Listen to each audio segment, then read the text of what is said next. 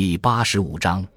内部公敌。英诺森三世对于异端分子的怒火，以及周围似乎没有与他感同身受之人而带来的沮丧情绪，可以在他写给意大利中部城市为泰伯市民的信中体会到。唯愿大地突起将尔等翻覆，天上群星揭发尔等罪状，将尔等劣迹公之于世。如此，非但人类，更兼自然要素本身也将合为一体，毁灭尔曹。将尔等鼠辈抹除于地表，即便如此言行，也不足以惩戒尔等。尔等在罪恶中糜烂，好似孽畜于粪便中腐臭。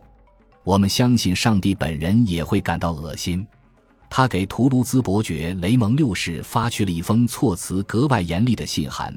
在信中痛骂伯爵纵容异端分子在其领土发展壮大，何等骄傲使辱内心膨胀。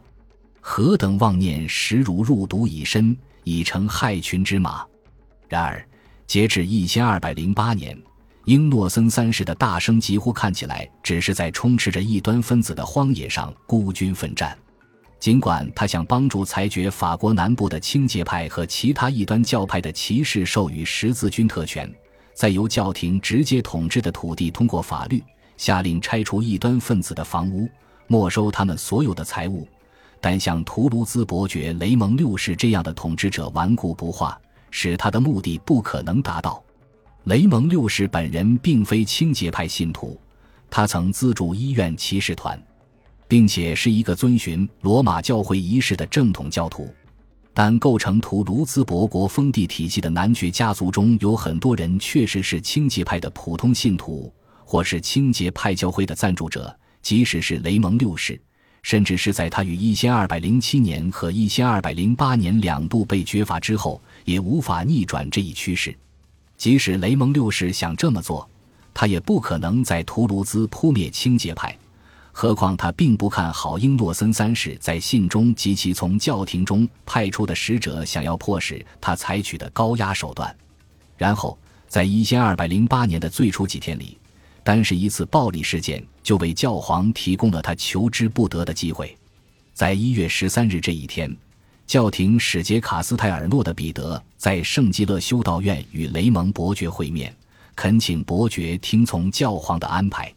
雷蒙如同往常一样漠不关心，于是两人大吵起来，在分开前互相辱骂对方。彼得在当天晚上启程回乡。在距离圣吉勒大约十英里处的罗讷河岸宿营过夜。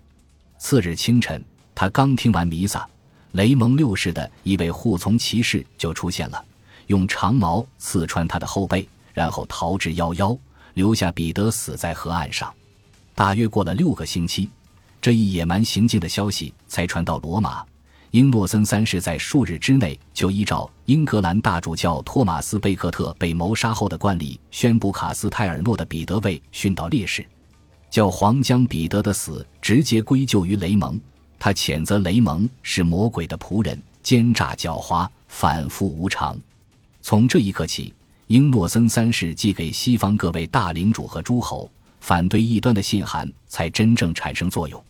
他说。异端分子和他们的保护者已经表明了他们的真实意图，他们残暴不仁、背信弃义，比萨拉森人更危险。被逆吾等灵魂者，终将毁灭吾等血肉。教皇怒斥道：“基督的所有士兵都有责任与他一道消灭异端。”一二零九年六月，一支十字军部队在里昂集结。募兵工作由西卜会的布道者们在卢瓦尔河上游的法国北部地区完成。此地在传统上就是十字军兵员富足之地，并且从地理、文化、语言和本地人的气质上都迥然异于讲着欧西坦语、经受烈日暴晒且民风追求感官愉悦的朗格多克地区。这支军队最初有五千名骑兵和两倍于此的其他许多兵种。其阵容包括很多参加过第三次和第四次十字军东征的老兵，以及各地领主，如勃艮第公爵奥多和勒维尔伯爵亨利。尽管这两人互相都看不上彼此，但他们都是法国最有权势的贵族，并且都得到了法兰西国王腓力二世奥古斯都的祝福。自从在一千一百九十一年经历了第三次十字军东征的种种不愉快之后。返回国内的腓力二世就致力于将法兰西王权的力量强加于王国内部那些传统上王室统治薄弱的广大地区。一千二百零四年，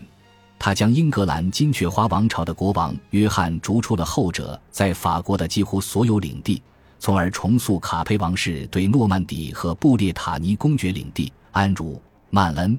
图赖讷伯爵领地。以及阿基坦公爵领地大部分地区的监管权，朗格多克，尤其是图卢兹伯国，在传统上是抵抗法兰西王世宗主权的另一座堡垒。通过暗中支持英诺森三世对雷蒙六世的十字军讨伐行动，腓力正确的估计，王国内的另一个麻烦地区可能会由此就范。在加入这支十字军的法王封臣中，有一位贵族对此次征讨志在必得。不容有失，他就是西蒙德·蒙福尔，巴黎附近伊夫林森林中心地区一小块领地的统治者。一千一百九十九年，正是此人在香槟伯爵特奥巴尔德的埃克里城堡骑士比武大赛上宣誓加入第四次十字军东征。当十字军在扎拉改嫌疑者时，他一怒之下离军出走，自行前往叙利亚与阿尤布军队战斗，完成了自己的圣战誓言。蒙福尔虔诚的近乎狂热，作为一位能力超群的军事领袖，他嗜血成性，激情澎湃，足以激励身后的士兵勇往直前。毫不夸张地说，他让敌人对上帝产生了恐惧。德沃瑟尔奈的彼得是一位对蒙福尔知之甚深的稀土会修士，他加入了后者的十字军冒险行动。在他的笔下，蒙福尔被形容为身材高大。一头秀发，且眉目如画，肩膀宽阔，手臂肌肉发达，四肢敏捷灵巧，雷厉风行，能言善辩，忠贞无瑕，急于认识且乐此不疲，全身心投入侍奉天主的事业中。没有像彼得那样被蒙福尔的明星光环迷住的观察者，可能会补充说，蒙福尔固执己见，宁折不屈，既是一个狂热分子。又是一个冷酷无情的暴君，其严苛程度，即便以当时的标准衡量，也异乎寻常。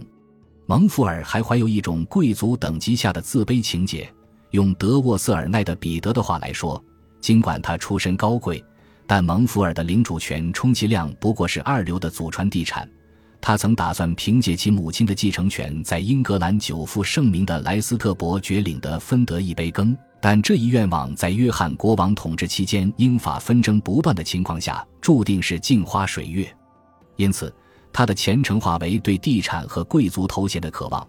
他将利用自己在阿尔比十字军中的角色来满足这一心愿。六月二十四日，蒙福尔和其他十字军战士，包括教廷使节阿诺阿莫里在内，从里昂出发，沿罗讷河顺流直下，进入清洁派的地狱。准备给图卢兹伯爵雷蒙六世以及他所包庇的异端分子一个严厉的教训，但他们在行军途中得知了雷蒙六世已经先发制人的与教皇讲和的消息，这让他们颇为尴尬。在圣吉勒修道院的一场仪式上，伯爵为他的错误道歉，他袒露后背，接受一位教廷使节的鞭打，然后在被谋杀的卡斯泰尔诺的彼得的棺材前游街示众。伯爵甘愿自取其辱的行为，暂时阻止了十字军对其下手。他们决定转而进攻雷蒙二十四岁的侄子和邻居吉贝吉耶和卡尔卡松子爵雷蒙罗杰特伦卡夫尔。十字军对这两座城市的攻击行动于七月二十二日展开，表现出英诺森三世所激发的暴力情感具有何等的破坏力。在贝吉耶。市民们听说十字军在逼近该城时，将被怀疑为异端分子的男女就地烧死后，拒绝交出他们中间的清洁派信徒。于是，在短暂的围城之后，城镇在十字军的猛攻下陷落，一场无差别的大屠杀随即发生。逃到城市教堂内的妇女、儿童和神职人员也被士兵们从藏身之处拉出来，惨遭杀害。阿诺阿莫里在回禀英诺森三世的报告里说，死亡人数高达两万人，其中的绝大多数显然不是清洁派教徒。后人将一句臭名昭著的话语归于这位教廷使节名下：“吾等只需斩尽杀绝，上帝自然心中有数。”将贝吉耶烧成一片白地之后，十字军继续向卡尔卡松进发。雷蒙·罗杰自觉在仓促之间尽可能地完善一切防御措施，撤除郊区所有的磨坊，以防止十字军在围城期间制作面包维持生计，并且下令拆掉教堂的座位，将获取的木材制成路障。但他能做的也仅此而已。十字军于八月一日抵达，并开始准备围城工作。鉴于抵抗无望。雷蒙·罗杰在八月十四日命令市民们出城求饶，谦卑而又悔恨地穿着他们的内衣，而他本人也投降了。他被关押起来，并于三个月后死于监狱中，不是死于痢疾，就是死于谋杀。感谢您的收听，喜欢别忘了订阅加关注，主页有更多精彩内容。